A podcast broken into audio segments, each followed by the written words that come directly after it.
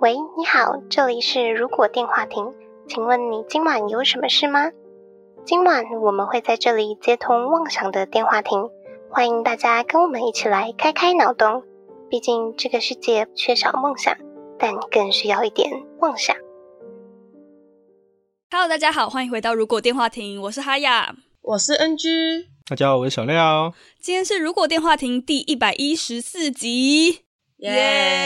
耶！这是今年的第一集，对啊，今天的第一集，对，我们前面也休息了一个礼拜，哎，有充分休息了，一直在休息。太棒了。不过我们今天有令人兴奋的新开始，对，那我们这一次特别邀请了来宾来当做我们的专家顾问的概念，没错，太好了，不用我们自己再乱讲了。对对对。好，那我们欢迎飞天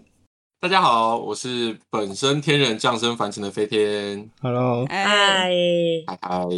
好，那简单介绍一下飞天是在做什么的吧。就是我本业是做命理师，然后主要的项目是紫微斗数，但也有提供就是塔罗牌的服务。去年的年底左右，有开始用 V Type 的形式在 YouTube 开直播，呜，我有追踪，嗯对，原本原本在想说，到底要当 VTuber 还是 VType，可是后来考虑到说，如果有客人要预约算命的话，会实体见面，所以也藏不了中之人，所以就干脆直接是 VType 了。所以他们的差别就是中之人有没有被知道。对对对，VType 是一个 V 的形式嘛，所以其实不一定要隐藏、就背后的中之人这样。原来跟观众补充一下，中之人就是指 VTuber 后面的真 人，直接破坏大家想象呃，真的，的真 人，对，因为怕有些人可能没有接触这个领域，补充一下。嗯比较不了解。嗯，那飞天本身也是会师嘛，对，我的本业蛮斜杠的，就是目前是呃中文系的博士生，然后也有在画插画，算同人画家吧。对，就是会画一些动画的，或者是嗯、呃、VTuber，比如说 Hololive 之类的二创。好，那我们今天都会把链接放在下面，大家有兴趣的话可以点开来追踪。错没错，哦，我们等一下也会看飞天的表现，看给他后面看有多少宣传时间。是什么综艺节 目？综艺节目，就感觉综艺节目有这种 set 这样子 对。啊，然后分数越多就可以获得更多的曝光机会。三十秒这样。三十秒打歌时间，没问题，没问题，准备好接受挑战。那你当初为什么会想要学占卜啊？嗯，其实最一开始的时候，因为我本科是中文系嘛，所以我们在大四的时候，学校有开了一门就是易经的课。对对有对哦，对有对我也有学，中文系朋友，对，哦，你也是中文系朋友啊？我也是中文系的，嘿，幸会幸会。但是我没有想要学占卜。 哦，哎，可 是通常大家都是冲着就是易经可以算命去去学的，所以我大四的时候也是冲着就是可以去算命，我就学了那个周易这样。嗯然，后因为会需要练习嘛，就老师教完之后，你就会到处去跟你的朋友就是炫耀啊，就说：“哎、你看我可以算这个、哎，你要不要帮你算一下？”这帮你样算一下，对，算一下，算一下。对，他那个是选修还是必修？选修选修，选修，我如果是必修的话，我看到中文系就问他帮我算一下。 不能这样我啊，不会算哦，太刻板 了。必修课太苛刻了吧？ 就是他写中文系，其实算命系这样子。对啊，命理师培养班。然后我就认识了一群朋友，他们是玩塔罗牌的，嗯，对，然后他们自己有在学校创了一个塔罗社这样子，算哦，是经验老道的老手这样。后来我就觉得塔罗牌好像比较符合年轻人的口味，所以我就跟他们一起学了一阵子这样。那塔罗牌就维持了我蛮长一段的占卜生涯，这样子大概三四年吧。最后之所以会去学紫微斗数的原因，是因为我在前年的时候，我一个朋友跟我说，说某一间很有名的算紫微斗数的，一个小时要三千块，然后说很准很准这样子。然后我就跟我朋友一起去，这样我们就两个 share 一个小时，就一个人出一半，然后就发现那个命理师算的超级无敌不准，然后我就超生气，我就觉得我那三千块是缴智商税，然后我就想说不行，我身为一个拥有东西两方学理基础的人，大不了就自己去学，所以我就去年去报了那个紫微斗数的就是课程，然后就自己学，所以就开始年终开始就有一些短暂的职业，这样就是占卜的接一些帮别人算命，对对对，占卜这样子。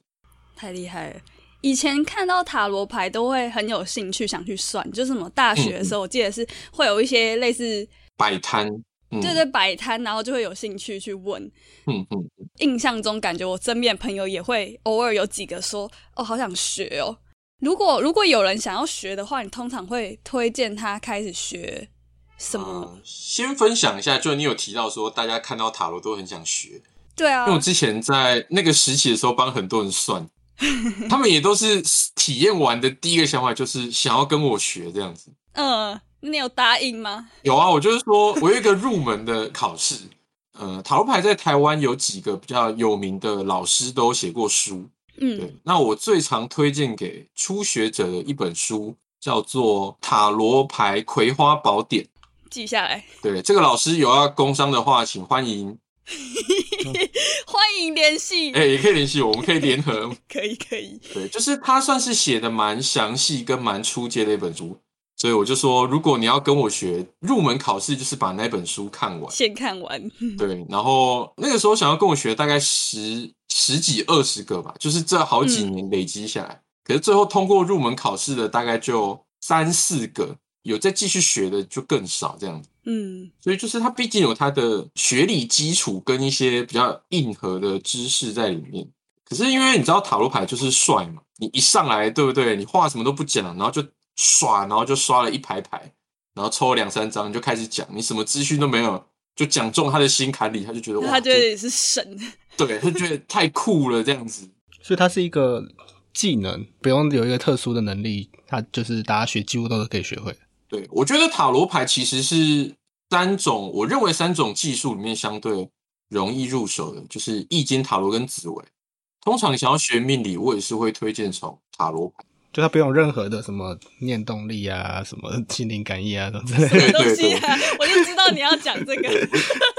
魔法啊，这样子。对，它不需要魔法，因为因为我觉得大家对于占卜会有一个迷思，都会觉得占卜师之所以不需要资讯就可以算得这么准，是因为他在通灵。嗯，可是我觉得占卜师跟灵媒师是有差别的，不需要什么你会通灵啊，然后都会看得到一些你看不到的东西，对，不用开天眼。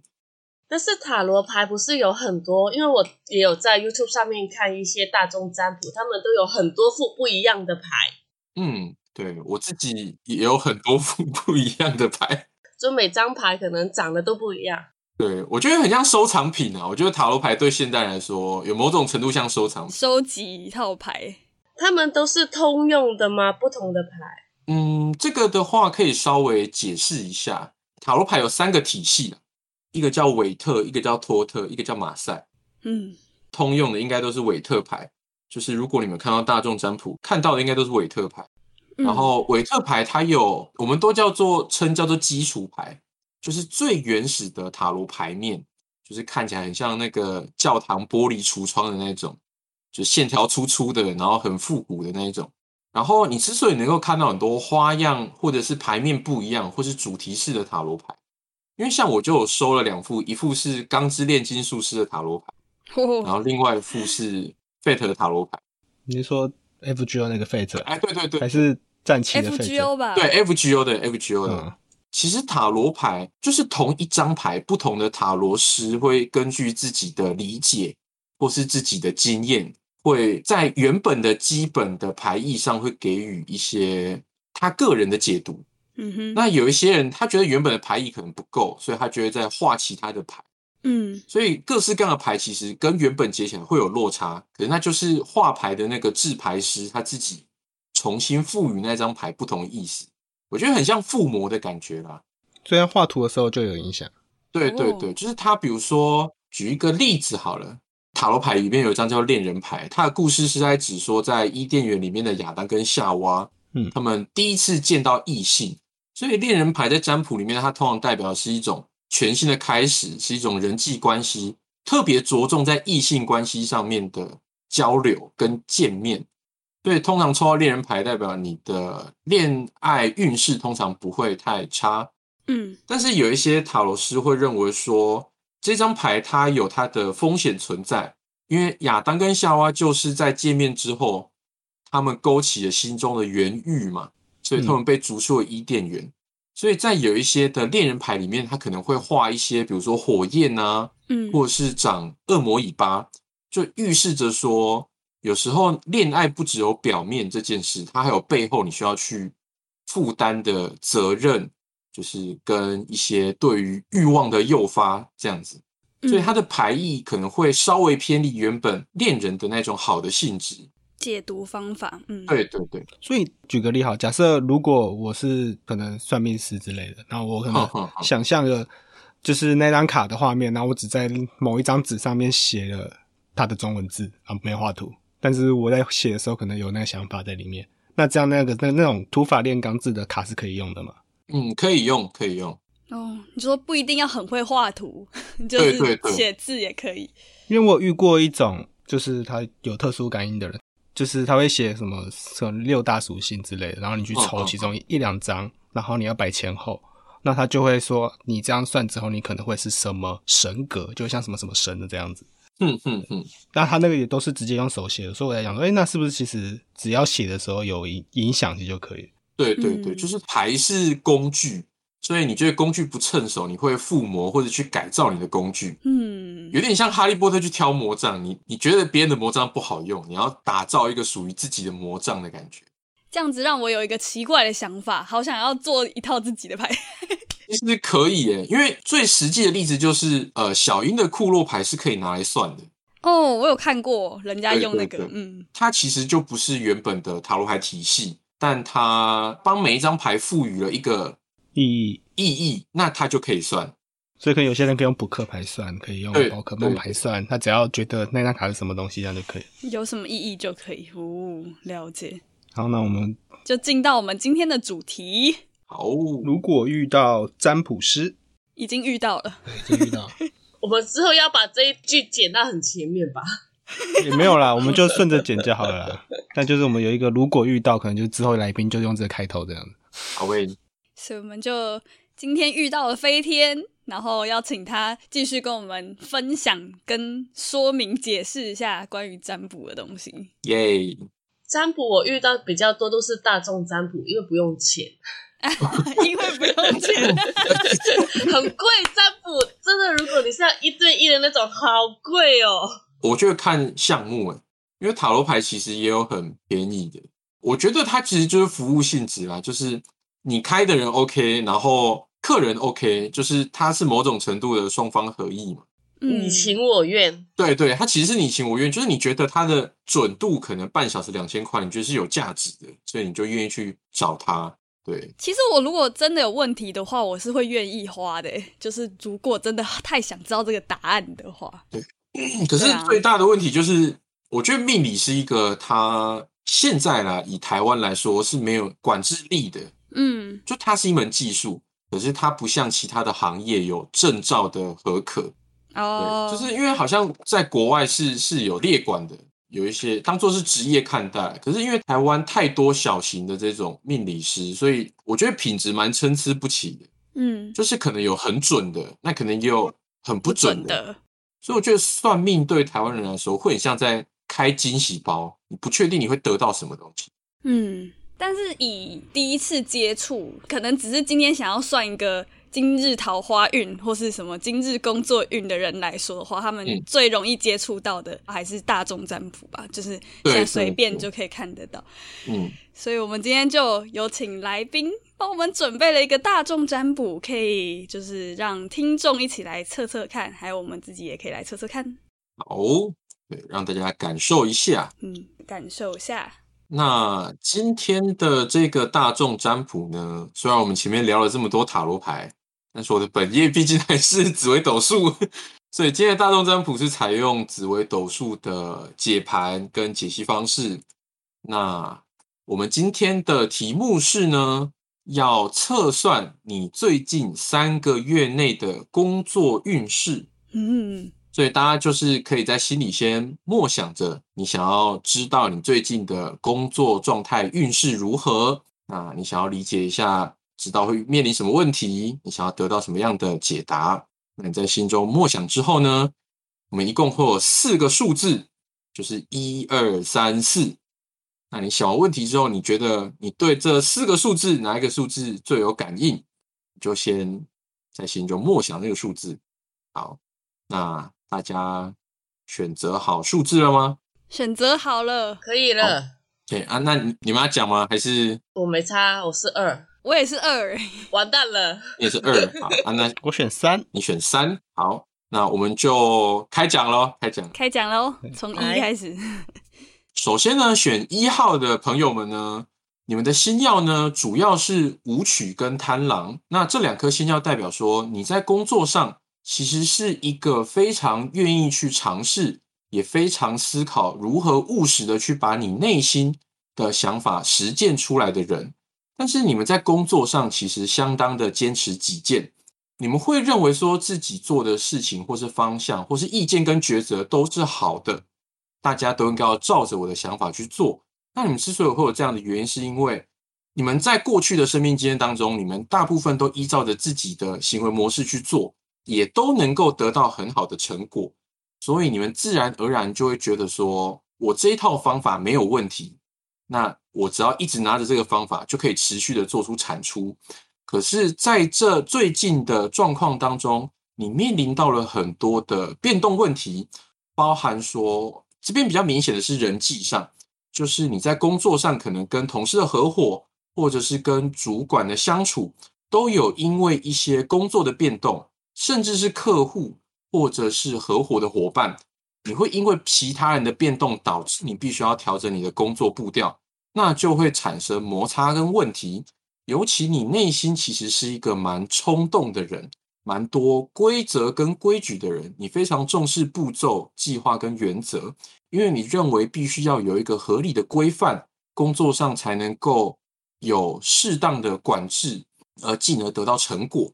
对，那可能工作环境的变动很像是，比如说最近疫情可能趋缓了，要开始动工了，或者是因为这几年疫情，你工作形态有转变跟调整，那现在趋缓又要再调整回来，所以我觉得最近的你其实遇到的是一种工作上的阵痛期。那你会因为自己过去的工作经验，导致你不敢去做出新的尝试，或是踏出那一步。那我觉得你不敢尝试跟改变，是因为你对于未知感到恐惧跟害怕。你只习惯在自己熟悉的环境里面去奋斗，但其实你身边是有很多的贵人的，你是有前辈，你是有主管，有很多有经验的人是可以让你去咨询。所以我觉得你可以去多方的去向别人讨论，对你其实是蛮需要其他人的助力的人。你可以把你的视野放得再宽广一点，听别人的意见，我觉得会对于你最近的工作转换度过这个阵痛期，会是一个好的方法。嗯，那接下来呢，我们来讲第二组，对，就是由这个他雅跟 NG，对哈雅跟 NG 选的第二组。好，那第二组的这一些朋友们呢，你们个人的这个状态呢是紫薇贪狼。那紫薇贪狼呢，紫薇是一个非常重视门面的一颗星耀，所以就是说你在这个工作上，你非常重视你的工作的曝光，你很重视你工作是否能够得到别人的重视，就是你最近做的这些成果到底有没有被别人看见，是你相当重视的。那贪狼又是一个相当呃喜欢做很多不同尝试，他像一个海绵，他对很多事情都很有兴趣，充满了好奇心，想要用不同的方法去尝试自己工作上的困境。所以以最近来说的话，你在工作上你有很想要做很多不同的新尝试，做一些突破跟改变。那这些突破跟改变其实没有到很剧烈，比较像是你在原有的规划里面去尝试做一些细项的变动，或是加入新的元素。那这些新的元素呢，比较多是来自于朋友的合作跟提案。比如说，你可能会有一些你工作的领域里面有一些新的伙伴的加入，那有可能是你的团队扩张而导致你有一些新的成员，或者是说你有部门的调动，因为业务的改变而导致有新的人员进来。所以以最近的状况来说，算是有新的活水注入。除了人际上跟人脉的增长，我觉得你在资源上其实也有相对的获得一些成果，因为你之前努力的成果，进而让你现在其实比你之前过去在充沛很多，也可以让你有更多的底气跟资源去做新的规划。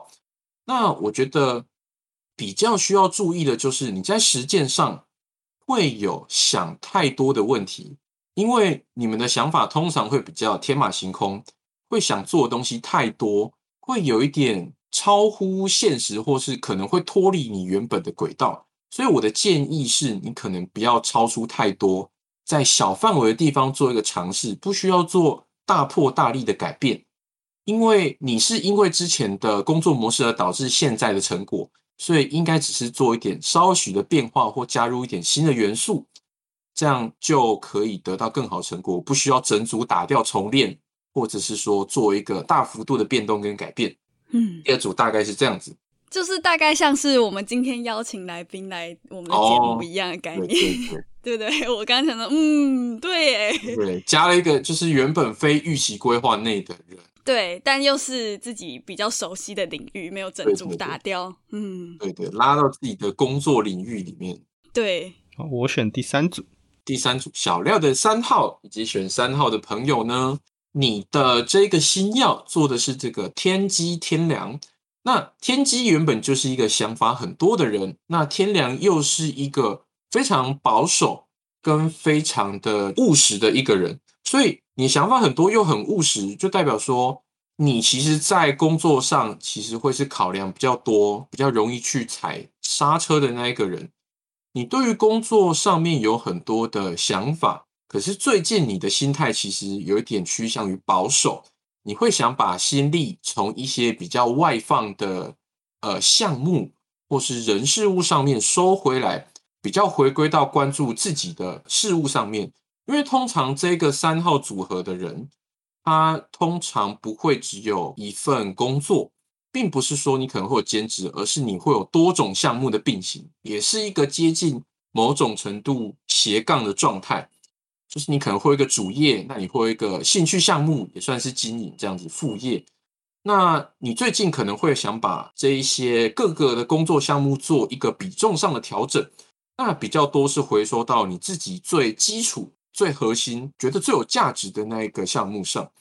这一个调整也可能是因为你其实有一点点的劳累感，你想要休息一阵子，或是放慢脚步的去调整你的工作步调，因为你之前都是一个比较有冲劲的状态。那现在的你，其实这个放缓跟你自己的理想与工作环境也有相关，它其实有一种潜在的工作相互冲突，或者是你自己跟这个工作项目有理想上的冲突。你要的目标跟这个工作要的目标不一定相同，虽然说它并没有激化到让你有一种排斥的强烈感，可是会开始让你出现一些选择障碍跟进退两难的问题。所以我觉得你可以回归到在客观的考量上思考你自己想要的东西是什么。因为我觉得三号的朋友对于自己工作的态度上其实是蛮有想法跟主权的，都是他要不要的问题，而不是他能不能的问题。所以最近你之所以会开始浮现思考工作状态，很大一部分是因为你自己在沙盘推演你个人的生活步调，进而去影响到你的工作环境。所以我给的建议是，你可以回归到你最一开始的本质上去思考说，做这么多项目的初衷是为了什么，或者是说，你可以去从一个旁人的角度去分析你的各个工作项目的成果，进而去做一些取舍，对，做一些比重上的调整。三号大概是这样，这很小料啊，我是蛮多产业在手上的。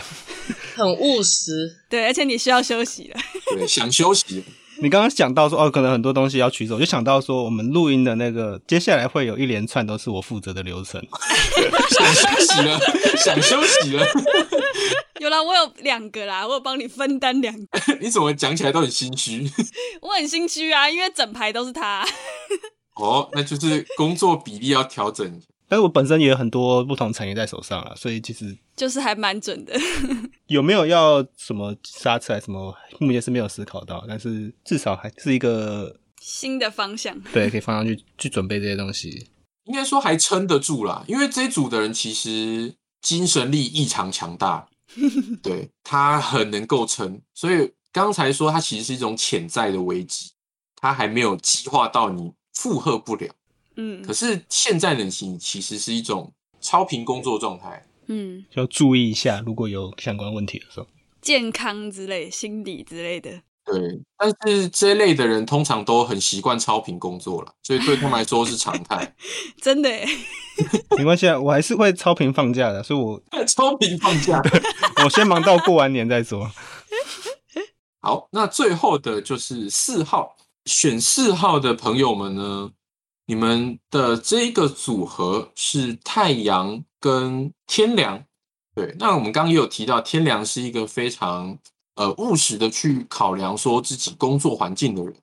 那太阳人呢，他就是一个非常强势、非常愿意去为工作付出的人，他就像太阳一样燃烧自己去照亮别人嘛。所以这个组合上，其实在工作上会跟人际很有相关，因为他是活在团体当中的人，应该说他很 enjoy 在这个团体当中去带着团体一起创造出产值的这种成就感。那另外一方面就是说，你既然是燃烧自己的状态，你就会很容易在工作上有一种被擒了或是不得不的状态，对，会有一种被束缚住、被约束住。那你在工作上有很多的这样大量的人际的来往，不论是对下或是平行或是对上，所以算是一种到处奔波的一种状态啦。那这个奔波不一定是实体上你身体上的劳动，有可能是你心灵上的疲倦，因为你必须要去对接很多不同的项目。那首先比较明显你要注意的是你的对上管理，因为你对自己的工作是非常强势的，那就代表说，当主管的价值观或是主管的命令跟你的工作模式有所不同跟冲突的时候，你就会有明显的口舌冲突。对，尤其你是一个在说话上有时候可能会比较直的人，你可能会交浅言深，你会不自觉的在在对谈上会想要去争夺这个话语权，所以对上管理是一个蛮明显需要注意的点。那另外一方面就是有提到说，你在人际上你会有这种，或在工作上会有这种情愿牺牲自己也要完成团队价值的一种状态，你就要非常注意，你可能会过于劳累。那尤其你又是一个很嗯你的工作心态跟工作的能量很依赖你的身体状况，就是你身体状况好的时候，什么东西你都可以。可是你会有身体状况不好的时候，所以当你维持原本的工作量的时候，你就会负荷不来，你就会出现工作上的一些问题，甚至是情绪上的问题。那自然而然，你在跟做人处事上相处就会产生摩擦跟冲突。对，所以第四组的朋友，我会建议你说，你可能需要适时的去规划你的工作内容，应该是说你可能先做好你自己分内的工作就好，不要去把别人的工作揽在你身上，因为你会有一点过度的工作责任感，会觉得说这些东西可能不是你负责的，跟你有相关，你一样会去想要把它做完，那就会导致你过度负荷而承受不了。对，所以第四组大概就是这样。 这个听完前面都觉得好像莉亚哦，这个是莉亚选的吧？ 对啊，帮她选了。超级像她 的。选，可以在事后问他，看他选哪一组。如果要选四号，然后你们就可以说，嗯，我就笑对，了，嗯嗯，蛮像的，蛮像的，这样她还是会听这一集啊啦，反正她前面会先选嘛。啊，对对对，他好先期选，待，验证一下，事后验证。对啊，那就观众可以看一下刚刚测的有没有 就是准不准？符合你们的对状态，嗯，对，那有准的话，你可以到我的粉砖报留一个暗按赞。个赞，啊那如果不准的话，就不用来找我了，谢谢。这样也可以按个赞吧。 不准他不踢馆，我就已经很感谢了，还来我这边暗赞，太强人所难了。那大众占卜的原理是什么东西啊？是它是怎样产生的啊、呃，大众占卜，我不确定西方的逻辑啦，因为毕竟我是比较偏向东方的。其实东方的逻辑是全部的命理逻辑都是从易经来的。嗯，那易经有一个理论叫做天人感应论，就是认为说人跟大自然会有一定程度的连结，你可以把它想象成整个宇宙就是一个云端，然后所有的人事物就是终端，你是载从云端载了一些资料，所以形成了人、形成了动物，或是形成了呃天气什么什么之类的。对，那那大众占卜就是我们透过一些手法，从我这一台的终端机连到云端去拿取一些资料，就是我从云端载了你们近期会听到你们这个 podcast 的人的资料，然后我把它分成四种类别，就是一二三四。对，所以你们在听 podcast 的人，就是大众占卜，他可能会给你几种选项嘛，所以你在选那个选项，其实就是点那个网址连接，你会连接到云端的资料。哦，所以前面才要有一自己想想要问什么问题这件事，这样子。对对对，想问题其实就是你登入进那个系统的感觉。所以你那个项目像刚刚你讲是一二三四，像有些人可能会用 A B C D， A B C D，或是图片。塔罗牌的卡背之类的这样子。对对，他会给你四张塔罗牌的卡背，然后让你去做选择。嗯，对，但是大众占卜它毕竟是大众嘛，所以它给的是一种工作上的趋向，它没有办法完全贴合你的个人状况。嗯，因为我觉得命理或者是占卜其实是一种蛮克制化的一个服务，因为每个人的状态一定都不会一样。嗯，所以要需要给更多详细的资讯，就可以进一步的去对对对分析这样子。所以每个人的出生的时辰就是生辰八字嘛，其实就是你的哎 IP 位置吗？对专属 IP，我就可以更锁定你的 IP 位置，去读取你的 IP 资料，哦，就可以害进来这样。对，可以 对害进来。这么科技就对。 哎、我每次去算这个的时候，我都会觉得很害怕，因为有一种愧疚感，就是我没有好好的做事， 不敢知道我现在到底怎么样，但又想知道。 对，有点像生理那个健康检查，然后自己怕自己有问题验出来的感觉。 对，那种感他觉。不检查就永远都不会有问题。对对对，可是像这种选择的时候，会不会有些人是会选择不出来或什么之类的？选择不出来。或是选择两个，因为我刚刚选的时候是一个状况，就是我原本要选四，但突然三跑出来把四打掉，就会有一个画面感这样。嗯嗯，其实这个就是那个啊，就是我们都会说，你觉得自己在选，但其实不是你在选。我们刚好说嘛，就是人类只是因为资讯的组成而形成的一个终端机，所以你嗯并不是操纵这个终端机的人，有一个更高层次的人在操纵你这台电脑。不同的身心灵学派或是宗教会有不同的讲法，比如说西方就会说那是一种高我或是一种超我，就是超越你嗯灵魂的状态。然后东方就会说是灵魂嘛，就是你的本质灵魂这样子。所以其实一定选得出来，就是如果你四选一的话，你一定在看到或听到的第一眼，你内心就会有一个想法，就算你要去选其他的，你也会有一种觉得，嗯，没有，我觉得好像那个会再更还是接近。这个，嗯，对对对，哦，原来也有这种想法，就有点像我们常常在节目讲说什么，是有点像模拟市民一样，有人在啊操对控的对对游戏。对，哦其实大家都是模拟市民。就像有些抽牌，有些人会说他看到牌有点在放大或是在动的感觉，对对对，然后他才选那张牌。它不是实体的放大或发光，可是你就会有一个感觉，直觉，对，直觉一种直觉。嗯那这种大众占卜，还有你刚刚自己可能有讲的塔罗啊、紫薇啊、易经之类的，嗯嗯嗯这些占卜类型有没有更多其他类型比较特别或者什么的？因为有些不是会看星座，有些会看，咖啡渣， 《哈利波特》里面的那啊个对对对对，嗯，杯子的底部的脏脏的东西，好像还有那个吧，台湾还有看到那个米卦啊，就是你抓米，哦对啊然后就对会啊配半算。哦，对对对，还有鸟挂那个也算，对不对？鸟卦那个很像中国塔罗牌，因为它就是鸟雕出三张牌，然后上面有图案。 嗯鸟帮你抽这样子，对对对对对，各式各样，所以这些只是占卜形式上的不同。比如说咖啡渣，如果你有定义那个咖啡渣的位置，比如说它的量多少其实就是几，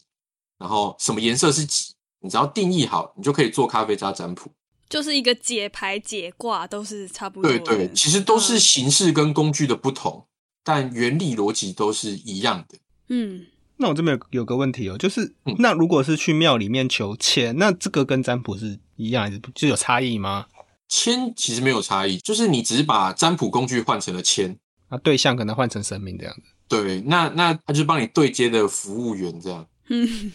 我都跟朋友说，其实庙就是魔法界的公务体系，所以不是都会说如果你要求签问问题的话，你要先进去跟他报你的名字跟问题，然后你要过一段时间再回来求，然后他帮你查资料就，是你不能当下求，对，因为他要帮你翻资料。那带个小点心给他，他会比较快吗？那是公务员呐、 嗯因为因为公所你要给他一个小点心，他资料马上就调出来了， 真的吗？ 真的吗？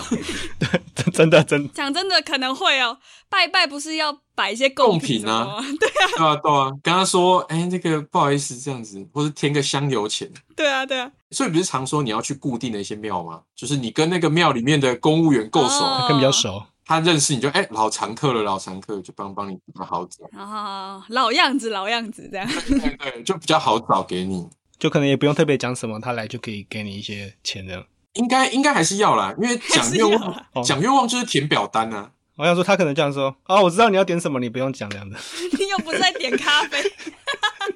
老样子，对不对？”然后他就端一餐给你吃。对，给你同一支签这样子。我觉得求签蛮神的，欸因为我之前有去行天宫拜过两次，嗯，结果我去年跟今年他给的签都是同一支，我哦就，震惊这样子，可能觉得我是老样子吧，老样子，给我一张老样子的钱，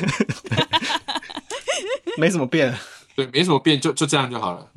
不同的庙，那它等于就是不同功能的区公所的概念，户政事务所啊，对对，我觉得就是业务不一样啦。比如说，我最常举例的其实就是月老，嗯，就是月老庙很多，可是月老它在直接上其实比较像地方单位，所以就是比如说你去台中的乐成宫的月老球，但它的效力应该就是它负责的范围应该就是在台中，概念上、哦概念上，你的生活圈在台中的话，比较适合去那边求的。或者是说你遇到的人在台中，或者是说哦那个人他可能是台中人，但去台北工作，他才管得到。对对，他才管得到。对耶，我没有想过这个问题耶。那如果我就不知道我的那个缘分在哪里的话，所以我全台湾要绕一圈环岛，是不是？哎，不用不用不用，会有云端啊，他们可以调资料啊。哦现在都是那个线上资料了吧？公所也可以调别的地方的。哦，干、所以才说为什么拜拜要讲的够清楚，因为如果你不讲清楚，他就是照他原本的职权帮你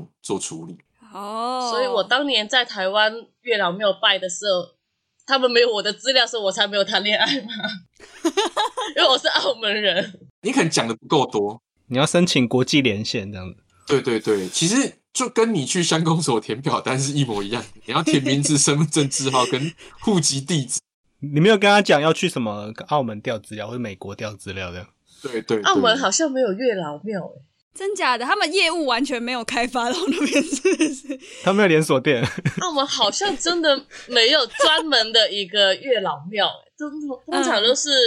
什么妈祖庙之类的。城隍庙那什么，他应该有帮忙接收相资关料啊。业务，嗯，你可以把它想象成是一个，比如说月老庙就是专责机构，那可能有一些政府它的一些部门是附在单位下的，比如说你那边没有月老庙，可能月老业务就是归在妈祖下面管之类的。所以理论上，假设我要去一个庙里面求可能工作或是爱情的话，那他是不是就不容易找到跨国婚姻或是跨国公司的合作这样？应该只是比较慢吧嗯。要讲的很清楚，对我国外的也 OK 这样。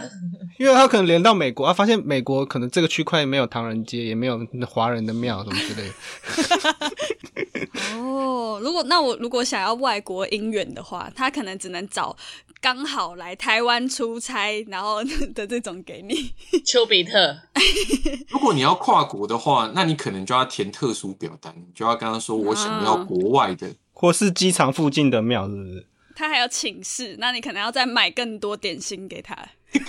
还是我放个字典在我的贡品旁边电子词典是不 是？之类 的听起来怎么像碟仙呢、啊？ 翻译的东西，让让让他可以打那个国外公文的时候可以顺利一点。快易通，那那自己应该有翻译官啦，应该有翻译官，只是只是跨国业务好像就会比较麻烦。那我有一个问题想问，就是假设我今天被占卜出来这个结果，但是我后天在做一些努力跟一些决定上的改变，是有可能会改变这个你的未来的吗？嗯，可以，就是我们说的改运嘛。嗯，那改运的逻辑其实就是我们的命盘是从你出生时间定出来的嘛，嗯，而且你看哦，时辰是以两小时为单位，在两小时，台湾同时间出生的人这么多。我之前去演讲的时候，我就跟他们举一个例子，就是跟蔡英文同时间出生的人这么多，为什么只有他当总统？难道是因为他有总统命吗？可是随便抓个两千人，时间都跟他一样。可是台湾不可能出现两千个总统，嗯对，所以命盘它决定的是一个你心态上的个性。那比如说，你可能是一个很强势的人，你是一个有领导风范的人。比如说，刚刚有讲到太阳星嘛，是一个燃烧自己去照耀大别家，人，嗯对对，喜欢在团队里面拥有自己一定主权的人。那这样子的人，你在公司里面，你就会渴望当主管。那如果你是学生，你就会渴望当什么学生会长。对，所以你的命盘是根据你的环境去做调整的。所以你环境变了，那结果其实就会跟着变。嗯对对对，所以改运的部分其实就是，比如说你在现在这个环境发挥不了你命盘的个性，那我就会建议你把你调整到一个适合发挥你命盘的环境。了解，对，所以其实这个命不会决定一切啦，命只是一个方向而已。提供给找不到桃花的朋友。 嘿，对对对，我觉得命理师蛮像医生的，因为在中国古代，命理师跟医生是同一类型的人。嗯对，在古代我们说那个嘛，有五术嘛，就是山医命相卜。山就是茅山道术，山里的山， 嗯然后医就是中医，然后命就是命理，相就是面相，看相的，然后卜就是占卜。你通常是生病才会看医生嘛，这就跟命理师一样啊。你是生活过得不好，你才会去找命理师。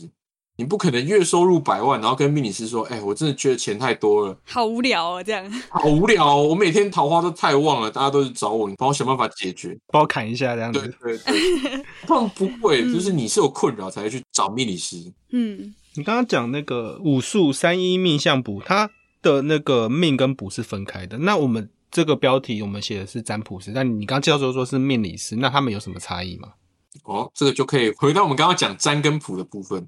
占术比较偏向是宏观的宇宙观，嗯因为占术其实就是占星。那在中国，命数其实就是偏向占星这一块，嗯因为他们认为命是命定的嘛，你出生之前就有一部分其实是被决定好的。那它嗯决定的方式就是我们刚刚说的那个 IP，就是你出生的时间牵扯到整个宇宙自然，因为你是在那个时间点，在这个宇宙下面被诞生出来的。对，所以比如说呃，西洋占星，或是紫微斗数，或是印度占星，比如说前几年很红的那个印度神童那个对对对，他用的就是印度占星，然后他的那一套印度占星其实就是现在占星术的源流，所以十二星座也是从他那边来的，然后紫微斗数也是从他那边来的。哦，他们是有关联性的。这个东西，对，可以再开一集讲。讲不完呢、 这个真的讲不完。这个有有兴趣可以到你的频道去看啊，如果你有讲的话。对，可以去飞天的频道。哎，对对，我的频道有讲过，所以占数跟命数就像是说，我们先看看你天生拥有的资源是什么，你天生的趋向是什么。健康检查来说，就很像是你天生的身体机能状态，就是你天生，比如说有人天生就长得高，或者是天生比较壮，有人天生肠胃不好，这样天生的状态。那补数比较像是微观的命理术，比如说你现在要问说，明天要去签一个合约，不知道过程顺不顺利，这个在宇宙当中是一个极小的事件，所以这个就会用补数，就不会用占数，因为嗯这个签合约的发展过程，它不牵扯你天生的条件嘛，它牵扯的是当下很多因素的组成。整个环境的结构，对，有可能是你的状态、他的状态、对工作的状态嗯，或者是当天的环境什么之类的，嗯，就它更元细素的。对细致，就是微观宇宙。所以嗯塔罗牌比较偏向补数，它是对于某一个特定事件的问题去做一个解答的。对我跟你讨论。那像大众占卜其实也是朴素，它是针对你近期短期内的状况做一个微观的讨论，这样子。嗯命理是比较东方的讲法啦。它之所以叫命理，是因为东方比较多的学术都是从占术发展而来，就从命数嘛，就看命格去去看状态。对，看命格去推论你的状况这样子。嗯那那个理是因为它是计算的意思，就是它是数理数理，所以命理学其实是有逻辑架构的，它是用一种技术跟逻辑去推演你的状况，它比较像是计算跟分析，所以前面才会说，其实这个麻瓜也学得会，就是它不需要通灵，它是一种计算，一种套公式的计算。那以这样子的形式来说，那以现在 AI 这么红的情况下，AI 有没有可能学会占卜，或是命理的那种能力。我个人觉得它可以达到一定的准度，但没有办法完全贴合，因为以套公式的情况来说，它的确套公式 AI 最强，可是你要怎么把算出来结果套在人身上？就克制化比较难这样子。对对，嗯可能这个人是开卡车司机的，那可能这个是开计程车的，这个是做公务员的，或者出出生的家庭有没有钱啊嗯什么之类的，对，出生的家庭，对我觉得这个部分要怎么克制化，应该比较难。有可能近期比较难啊，说不定未来它也可以超越人脑，也说不定这样。那占卜本身有没有什么需要注意的事情之类的？禁忌一些不能对啊做的事情。嗯，算的人来说，算的人其实没有禁忌啦。但是唯一要说的就是，占卜其实只是一个方向的参考，就是可以信，但不要迷。嗯，要骗财骗色的就绝对不要信。转运对对，跟你说，哎，你这个怎么样？缺少阳气，师傅知阴补阳这样子，好呃，或者是说，比如说最常听到的就是你财运不好嘛，那我卖你一个开运手环嘛，哦，对，九九九九，对不对？你还没有赚钱就先破财了，那这不不合理啊，对啊，这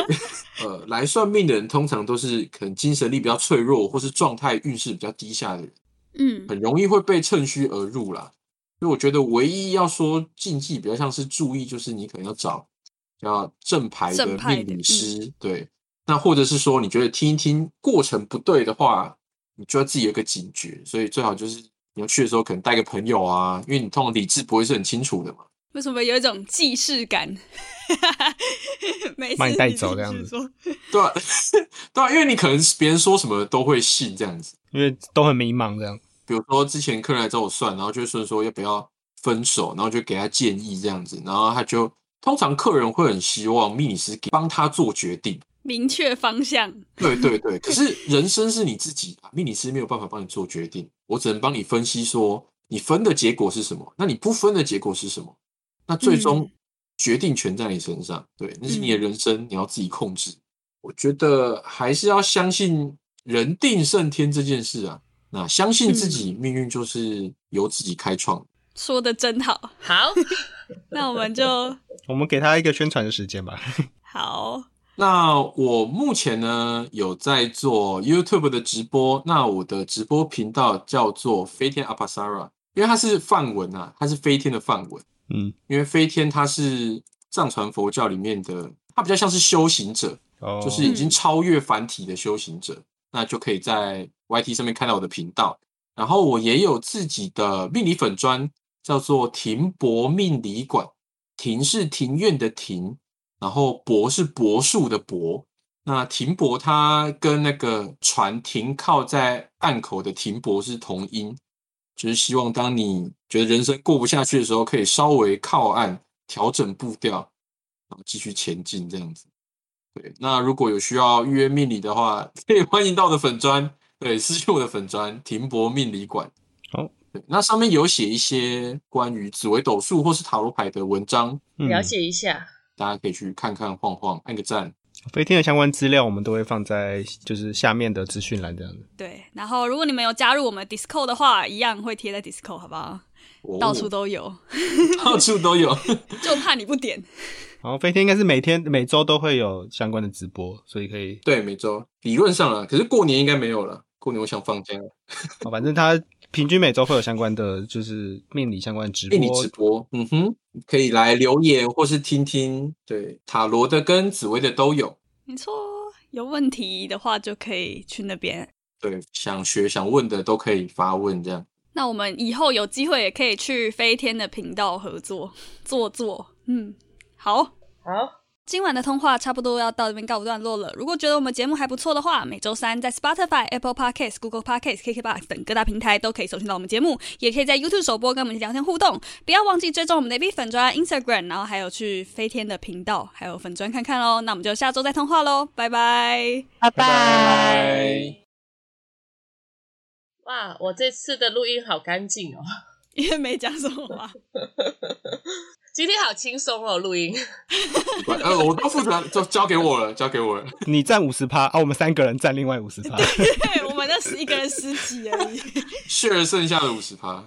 我们这一集没有讲到吃的了，终于。哎、对耶，我们这集没有讲到吃的，没有没有，因为我们讲话量变少了，我们消耗我们的能量变少了。我们不饿，变成都是我在讲，对，有啦，有咖啡渣啦，咖啡大家渣可以吃吗？